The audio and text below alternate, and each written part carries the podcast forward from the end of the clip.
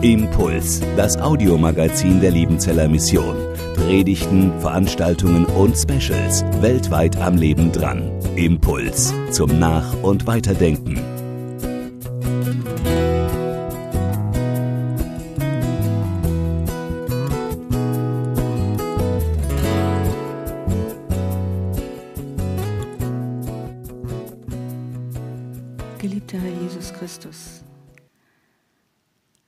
Dass du hier bist. Hab Dank, dass du real bist. Herr, hab Dank, dass du uns hierher gebracht hast an diesem Morgen. Herr, öffne unsere Ohren und unsere Herzen, dass wir hören lernen, wie Jünger es tun. Du hast uns verheißen, dass die Wahrheit uns frei machen wird. Herr, dein Wort ist die Wahrheit. Amen. Ähm, manche haben es vielleicht von Ihnen mitbekommen. Eigentlich wäre ich im November mit der Predigt dran gewesen und ich war in Korea, ähm, äh, meine Familie besucht, äh, nicht in Korea, sondern in den USA und habe dort Corona bekommen. Also drei Jahre lang nichts passiert und dann äh, auf einmal, jetzt wo alles schon ausläuft, ähm, Corona mit starken Symptomen, musste dann die Predigt äh, canceln hier in der MBG und habe dann mit Werner Krüger getauscht. Und ähm, also er ist dann kurzfristig eingesprungen mit dem, ähm, mit dem, mit der Predigt über den ähm, Yahweh Zebaoth, also den Yahweh-Namen. Und ähm, wie es so ist, wenn jemand für einen so kurzfristig einspringt, dann ist es gute Praxis, Usus, dass man auch anbietet, ja, ich kann jetzt für dich dann auch irgendwann einspringen, ähm, dass wir einfach einen Predigttermin tauschen. Und dann hat Werner Krüger ganz äh, frisch fröhlich gesagt, ja, mein nächster Predigttermin ist der 3. Dezember. Und ich so, hm, okay, okay, dann, dann äh, springe ich für dich ein, das übernehme ich dann und dann äh, ist das ein guter Tausch gewesen. Gesagt, getan und dann saß ich mit meinem Corona-benebelten Gehirn am Esstisch und guckte mir so diese E-Mail durch von Ulrike Wuster, was ist denn das Thema für den 3. Äh, Dezember und dann sehe ich Engel. Und meine erste Reaktion war, Engel? und dann gucke ich an den Sonntag davor bei Dave, Maria. Und dann gucke ich den Sonntag danach, Werner Krüger, ähm, Hirten. Und meine Reaktion war, oh nee, was ist das? Wer sucht sich so ein Thema aus? Ich schätze mal mein Vorgesetzter. Was ist mit dem Thema? Was ist mit dem Engel? Und als ich dann so am Tisch saß und so, mm, mm, mm, ausgerechnet der 3. Dezember, wäre ich doch bei Jahwe Zebaut geblieben fragt mich meine jüngste Tochter Noah, und das fand ich interessant, auch was da so in Clips kam. Die ist 15, die ist nicht klein. So, was grübelst du so vor dich hin, Mama? Geht's dir nicht so gut? Und ich so, ja, ich soll über Engel predigen. Und dann war ihre Antwort sehr interessant, aus dem Kontext heraus, überhaupt nicht in dem Kontext, aber sie hat gesagt, ja, aber die Engel, ihre Botschaft ist doch eigentlich, fürchte dich nicht. Und es war jetzt nicht in einem Zusammenhang, es ist jetzt einfach so, ihr erster Gedanke war die Botschaft der Engel ist, fürchte dich nicht.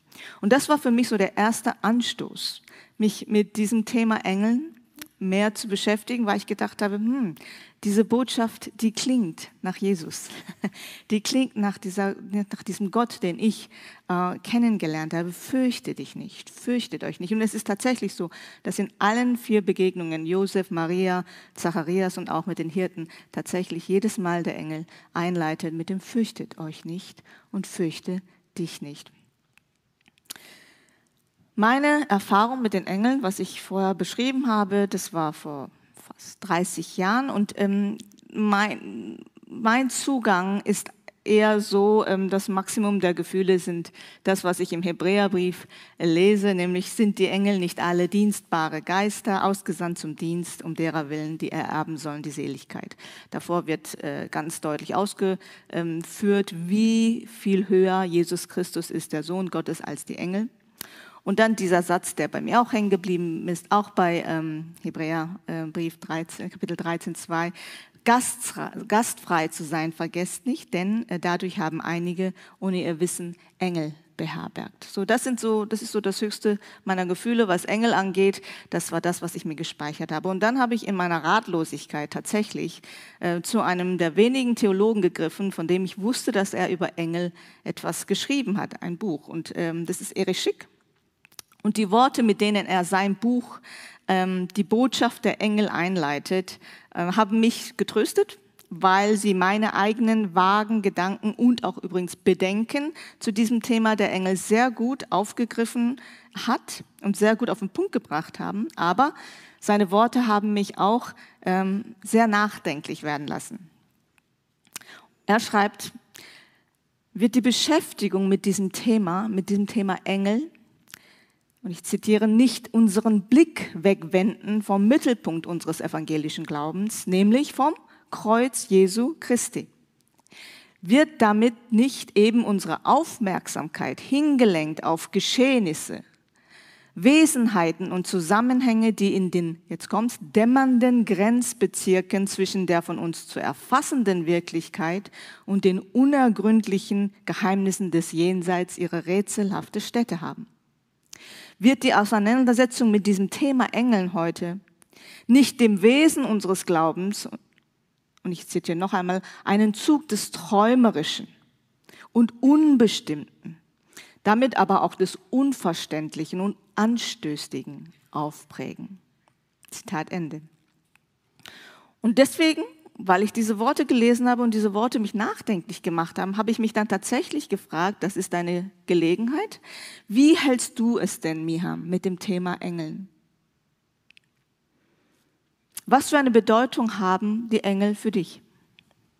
Da muss doch etwas mehr drin sein als nur diese ADAC-Schutzengel-Werbung, die wir immer wieder sehen. Und mir ist gekommen, dass es im groben drei Arten gibt, wie wir in unseren christlichen Kreisen mit Engeln, mit diesem Thema Engeln umgehen. Das erste ist Verniedlichung, tatsächlich, Verniedlichung. Das zweite ist Ignorieren, so wie ich zum Beispiel, für lange Zeit. Und das dritte ist eine direkte Ablehnung.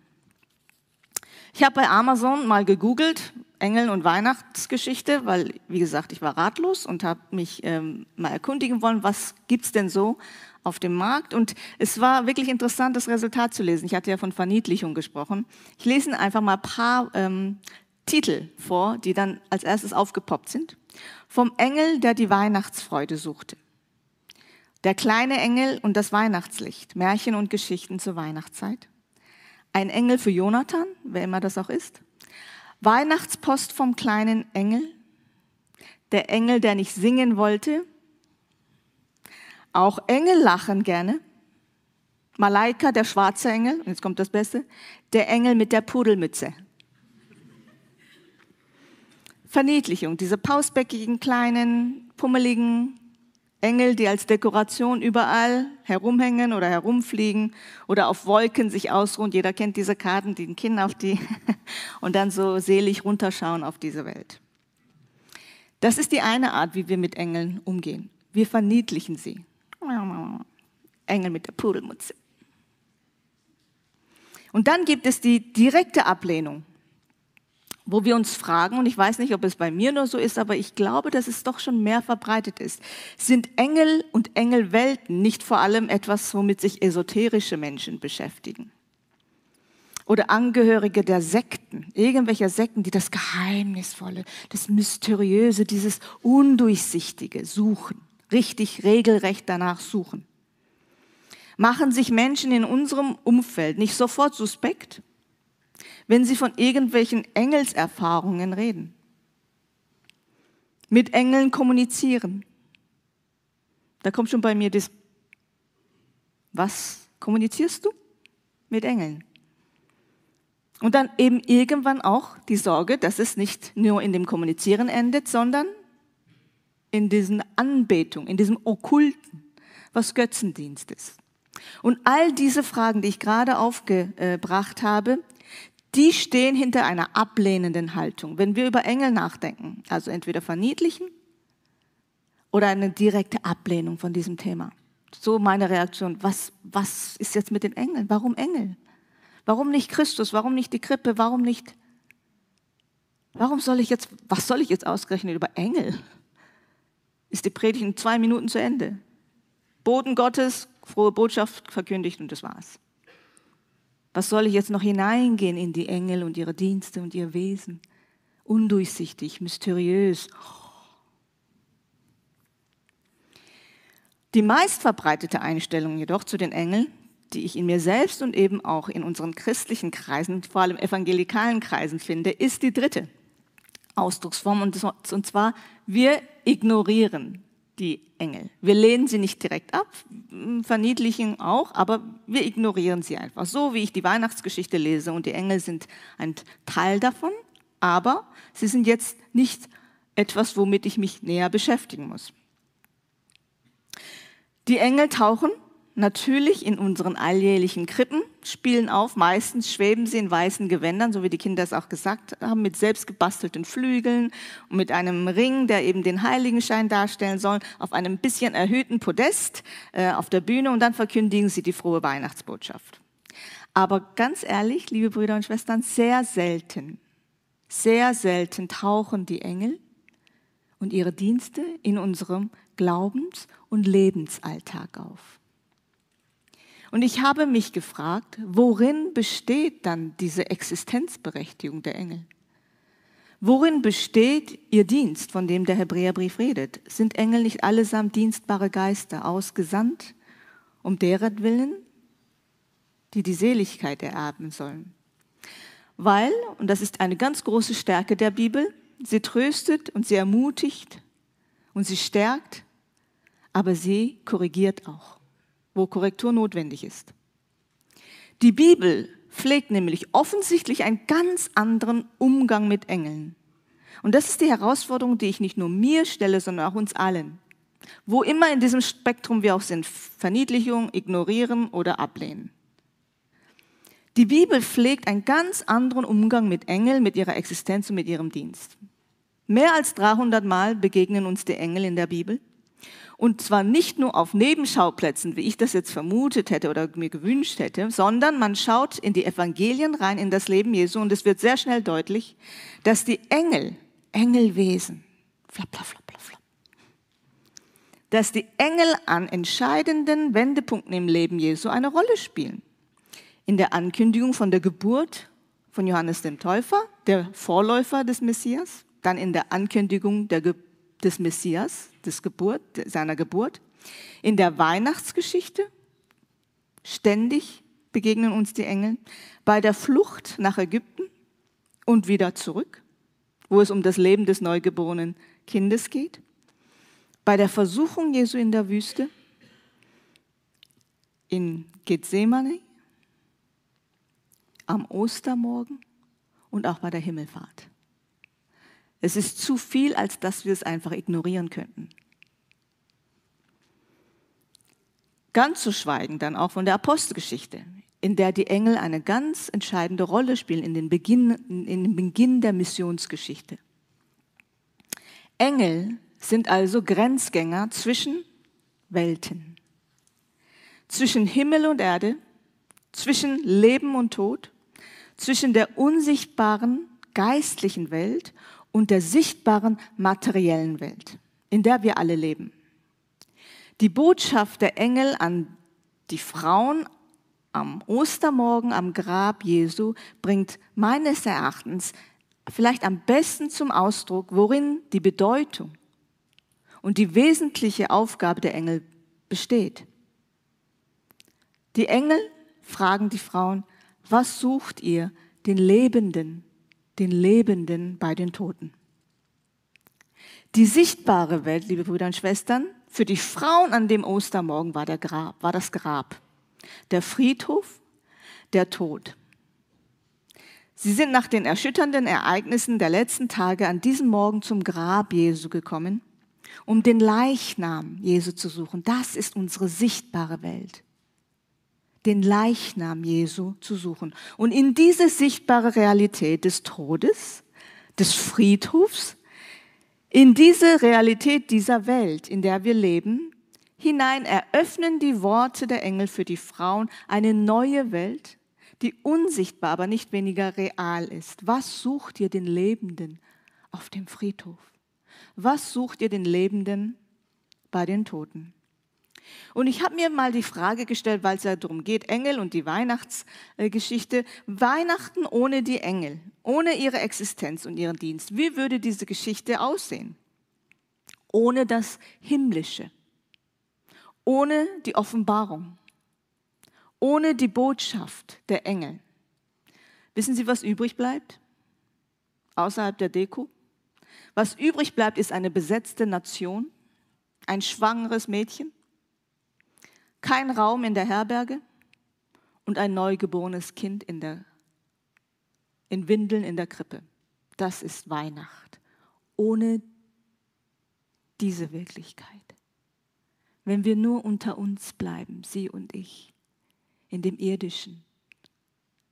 Das ist unsere Weihnacht. Und wenn man diesen Gedanken einmal durchzieht, wirklich durchzieht, durch die ganze Weihnachtsgeschichte, wird deutlich, dass jedes einzelne Element, wenn die himmlischen Boten, die Offenbarung dieses Hineinbrechen der Ewigkeit in unsere Zeitlichkeit, wenn man das mal rauszieht, das, was übrig bleibt, ist logischerweise in ihrem und meinem Leben, in ihrem Glauben und meinem Leben nur das Irdische das Sichtbare, das Vergängliche.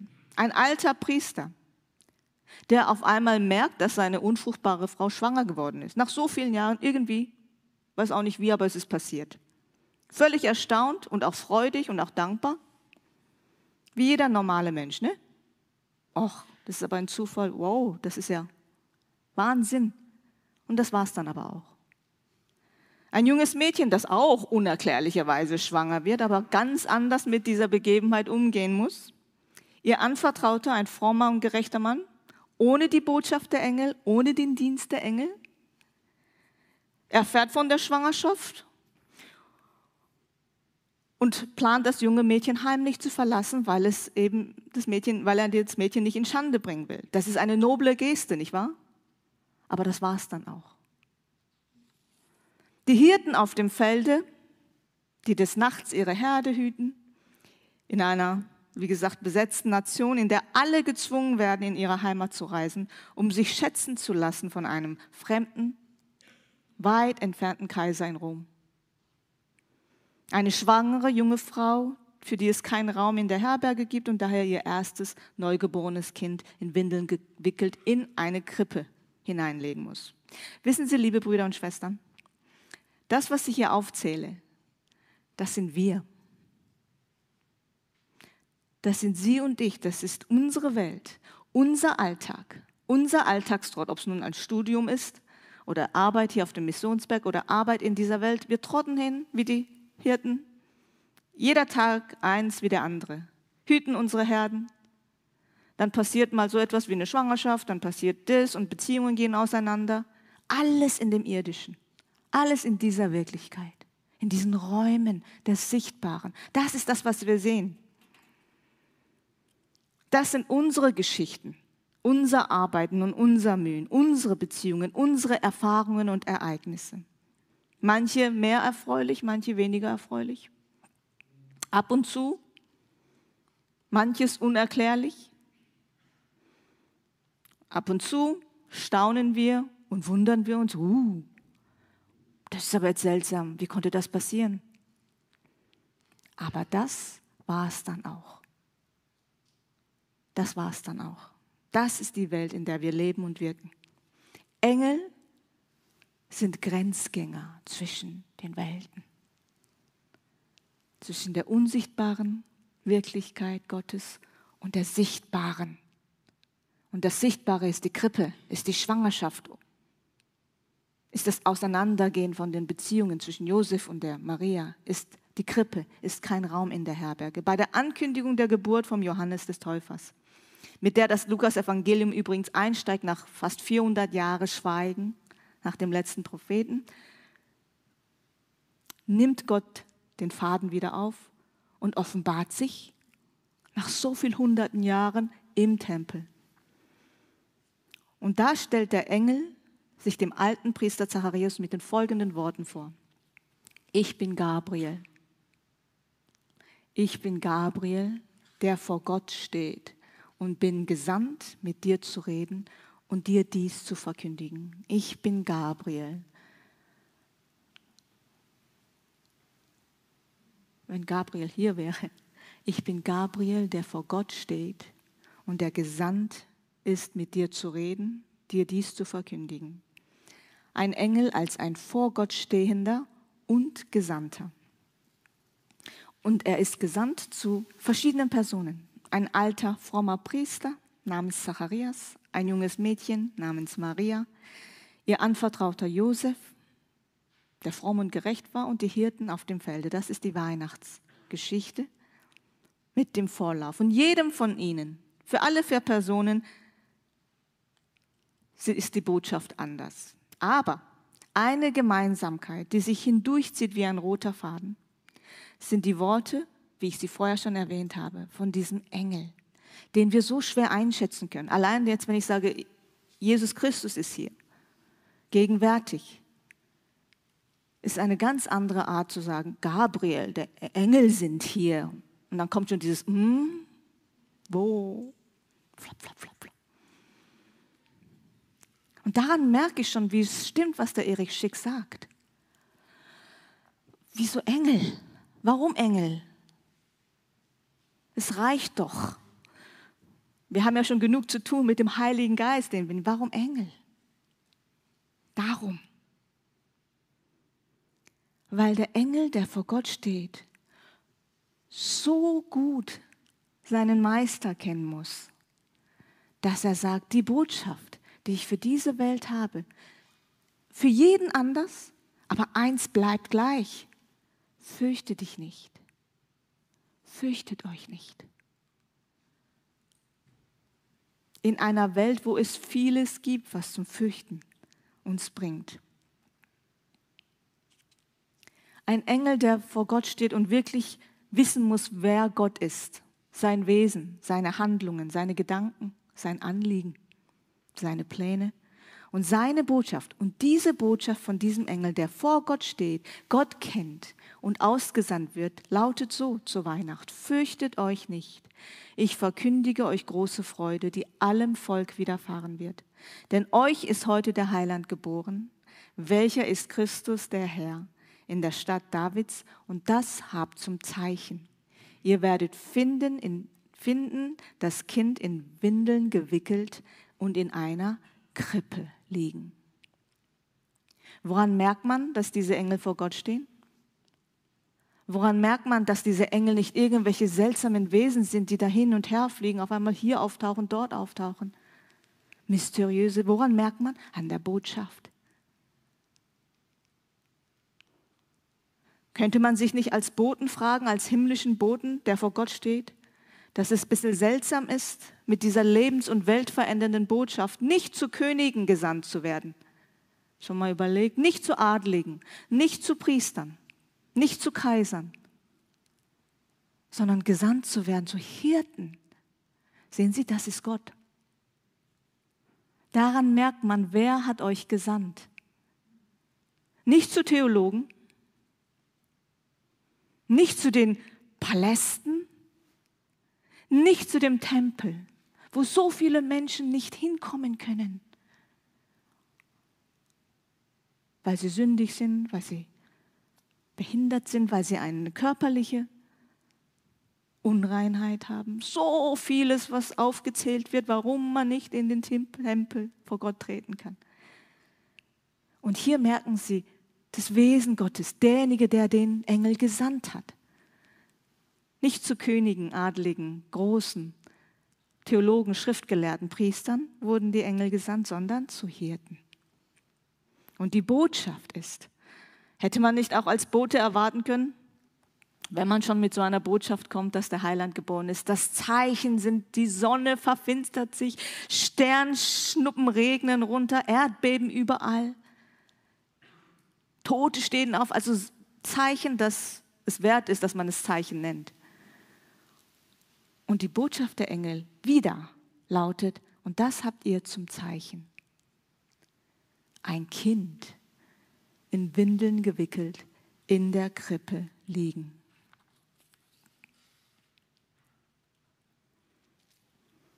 Vielleicht erinnern wir uns nochmal an den Anfang. Engel sind Grenzgänger zwischen den Welten. Sie stehen vor Gott und werden gesandt zu uns Menschen, um seine Botschaft, um Gottes Botschaft zu verkündigen und ihre Existenz, ob es uns gefällt oder nicht. Diese Existenz der Engel, ihre Botschaft reißen diesen Horizont auf, die uns in dieser irdischen Realität gegeben ist.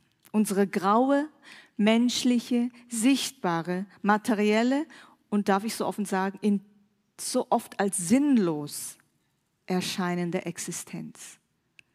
Was ist der Sinn für einen Studenten? Tag ein, Tag aus, im Studium in der Klasse zu sitzen. Was ist der Sinn eines Arbeiters auf dem Berg, der Tag ein, Tag aus bohrt, Röhre repariert? Was ist der Sinn von unserem Leben hier in diesem irdischen? Dieses Hamsterrad von konstanten Anforderungen, schaffen, leisten und dann wieder Anforderungen, schaffen, leisten. Dieses, das war's dann auch, Welt, in der wir leben. Es gibt ja auch in unserem Glaubensleben eine Macht der Alltäglichkeit, nicht wahr? Ein Abstumpfen der inneren Sinne. Ist das nicht der Grund, weshalb wir oft so ringen mit dieser Frage, ja, ist es das? War es das? Ist das der Glaube? Ist das der Schatz? Ist das diese Botschaft, die mit Freude erfüllt? Es gibt ein Abstumpfen, liebe Brüder und Schwestern, der inneren Sinne, ein Hören und Sehen und Denken, das nur das Oberflächliche, die Stühle wahrnimmt, das Mikrofon wahrnimmt, den Raum wahrnimmt. Nirgendwo Engel, nirgendwo die Wirklichkeit Gottes. Aber viel Dogma, viele Glaubenssätze, denen wir, die wir glauben. Es gibt ein christliches Denken, Sehen und Fühlen, das nur das Sichtbare wahrnimmt, aber keine Kraft und Stärkung empfängt von der jenseitigen Wirklichkeit. Ein Singen, ein Lobpreis, das nicht mehr einstimmen kann in den Klang der Anbetung, eine Anbetung, die weit über das hinausgeht, was wir hören. Gibt es das? Die gleiche Frage, gibt es Engel? Die weit über das hinausgeht, was unsere Ohren vernehmen und hören können. Ist das nicht das Geheimnis, liebe Brüder und Schwestern, jener Kraft, und das ist ja Geschichte, jener Kraft, die einen Bonhoeffer über die sichtbaren irdischen Gefängnismauern und Todeszelle übrigens hinaus hat hören lassen, hat erfahren lassen und deshalb auch für die kommenden Generationen bezeugen lassen. Wenn sich die Stille nun tief um uns breitet, so lass uns hören jenen vollen Klang, auch wenn kein Lobpreisband da ist in der Gefängniszelle. Der Welt, die unsichtbar um uns weitet. Über diese Mauern hindurch, über den Todesurteil durch. All deiner Kinder hohen Lobgesang. Und als das große Heer und die Rosse und die Wagen von dem aramäischen König die Stadt Dothan umstellen. Ist das nicht, liebe Brüder und Schwestern, das Geheimnis von diesem Propheten Elisa? Ich weiß nicht, ob Sie die Geschichte kennen. Ich bin fasziniert, weil es so mein Leben darstellt. Ich gehe raus an dem Morgen wie dieser Diener von Elisa und denke, ein Berg, ein Goliath, ein... Mm. Wie soll ich dieses Problem jetzt lösen? Was ist mit den Finanzen? Was ist mit meiner Arbeitslosigkeit? Was ist mit diesem Krebs? Zu groß. Das ist die Realität. Das ist die Realität, wenn wir das Himmlische wegtun, was uns übrig bleibt. Ein Riesenheer, eine Armada, gegen die ich nicht ankomme. Also gehe ich, trete ich raus, gucke raus und sage, oh weh, Herr, all die Rosse und die Herrscharen von dem aramäischen König. Und was macht Elisa? Bleibt ganz ruhig.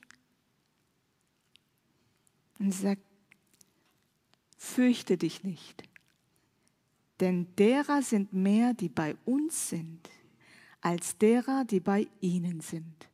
Und Elisa betete und sprach, Herr, öffne diesem meinem Diener die Augen, dass er sehe, dass er sehe. Mehr als den Notenständer, mehr als die Dekoration, mehr als die Leinwand, dass er sehe. Öffne ihm die Augen. Da öffnete der Herr dem Diener die Augen und er sah. Und siehe, da war der Berg voll feuriger Rosse und Wagen um Elisa herum. Fragt man sich nicht oft, woher kommt denn die Ruhe bei einer Krebsdiagnose? Fragt man sich nicht, wie, woher kommt es, dass du immer noch eine Freude in dir spürst? Nicht immer, aber immer wieder. Das liebe Brüder und Schwestern, ist der Dienst und die Botschaft der Engel für uns. Sie reißen den Himmel auf ein Stück weit und lassen Ewigkeit, diese andere Wirklichkeit, die für uns nicht sichtbar ist, in unsere irdische Realität hineinstrahlen. Und wenn wir uns fragen, was habe ich mit Engeln zu tun? Ja, all dieses, hmm, dann berauben wir uns mit dieser Einstellung direkt gleichzeitig das, was dieser Diener sehen konnte. Auch hier in diesem Raum. Ich habe mich gefragt, ob die Engel sich freuen, dass ich jetzt über sie predige.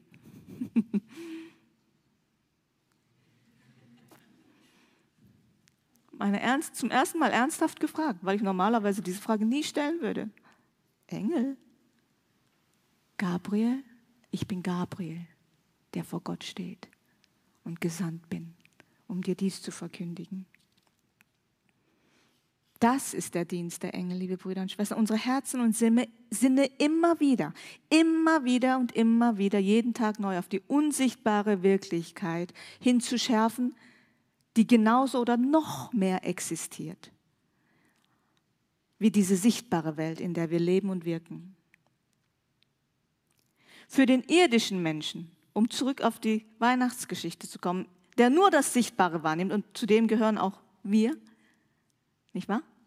Für den irdischen Menschen, der nur das Sichtbare wahrnimmt und darin lebt, ist die Krippe nur ein Zeichen, dass es keinen Raum mehr gab. Nüchtern, grau, beschränkt, dass es keinen Raum mehr gab in den überfüllten Herbergen. Ein Zeichen der Armut und Hilflosigkeit und der Not. Die schwangere Maria ist nicht die Mutter Gottes und nicht, sondern es ist nur einfach ein Resultat eines Fehltritts. Wer weiß ich, was weiß ich woher? Im irdischen, nicht wahr? Solange wir in dieser irdischen Realität bleiben. Die Hirten nur eine bedeutungslose Gruppe von Menschen, die ihren gewohnten Aufgaben nachgehen. Das ist, was übrig bleibt. Aber für den Menschen, dessen Augen geöffnet werden für die unsichtbare Realität und die Welt Gottes, der empfänglich ist für den Schatz in den irdenen Gefäßen, ist diese armselige Krippe nicht mehr ein Zeichen der Not und Armut, sondern ein Zeichen des Heilshandeln Gottes, der allen Menschen, die nicht mehr den Weg zum Tempel finden, und davon gibt es so viel, der allen Menschen, die nicht mehr den Weg zu dem Tempel hier finden, den Weg zur Krippe finden lässt. Für den Menschen, der nicht nur die Geräusche und Klänge dieser Welt vernimmt, sondern hören lernt auf die Klänge jener unsichtbaren, größeren Welt, die Bonhoeffer gehört haben muss, in den Gefängnismauern, die er gehört haben muss, sonst hätte er das nicht schreiben können. Von guten Mächten, wunderbar. Geborgen. Wo sind die Mächte? Wenn es nur die Wärter gibt, Gefängniswärter und der nahende Tod.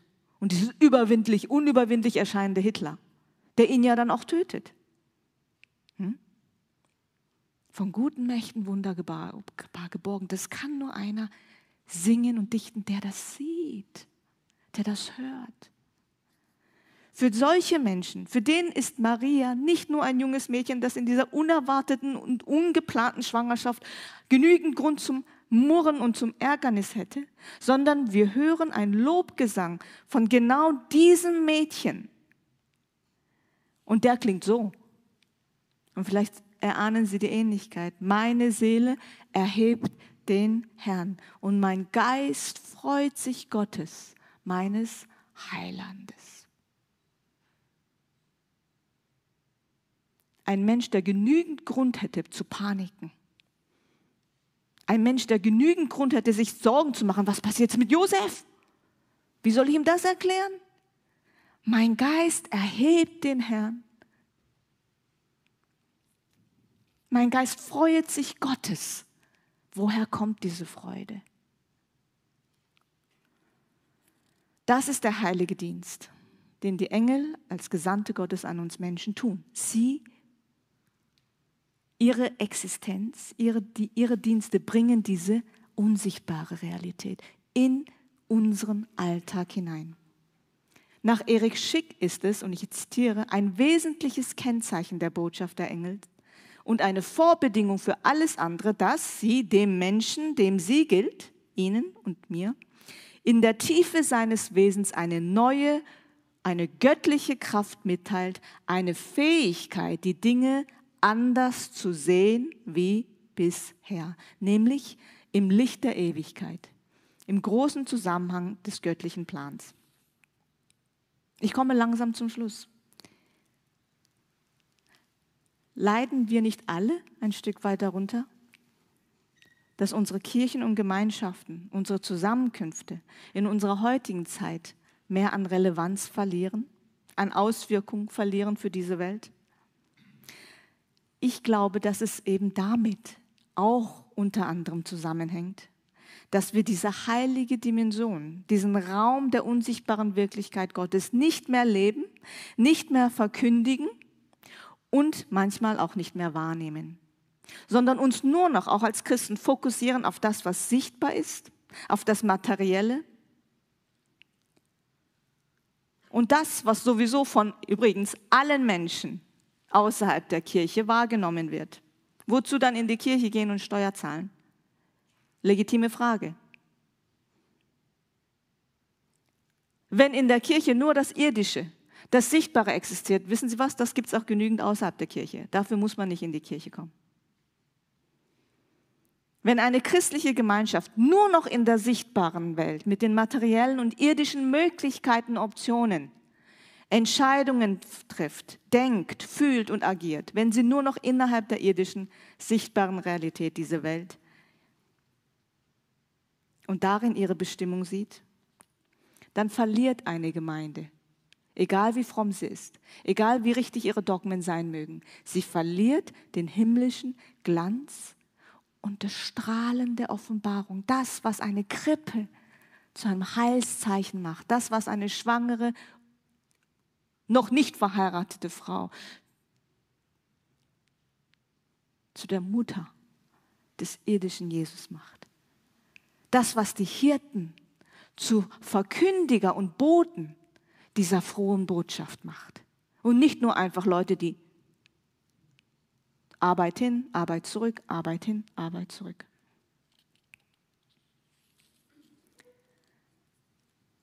Und nur, übrigens, wer diesen lebendigen Gott sieht, wer vor diesem lebendigen Gott steht, Sie und ich, der kann mit Zuversicht und Gewissheit in einer Welt, wo so viele Menschen auch heute noch auf Friedhöfen, an den Gräbern resignieren, leiden und Trost suchen, diese Botschaft verkündigen.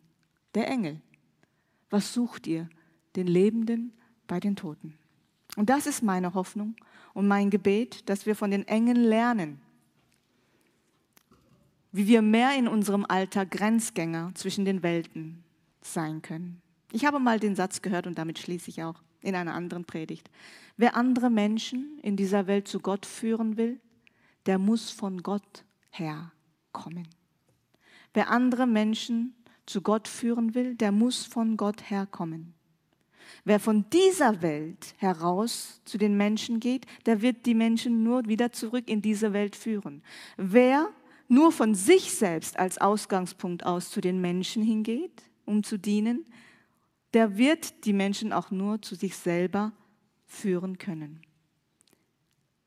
Ich schließe mit dem Satz von Gabriel. Ich bin Gabriel, der vor Gott steht und gesandt ist, mit dir zu reden und dir dies zu verkündigen. Möge dieser Dienst des Engels auch für uns heute gelten. Amen. Impuls ist eine Produktion der Liebenzeller Mission. Haben Sie Fragen? Würden Sie gerne mehr wissen? Ausführliche Informationen und Kontaktadressen finden Sie im Internet unter www.liebenzell.org. Die Liebenzeller Mission produziert ebenfalls das Fernsehmagazin Weltweit am Leben dran.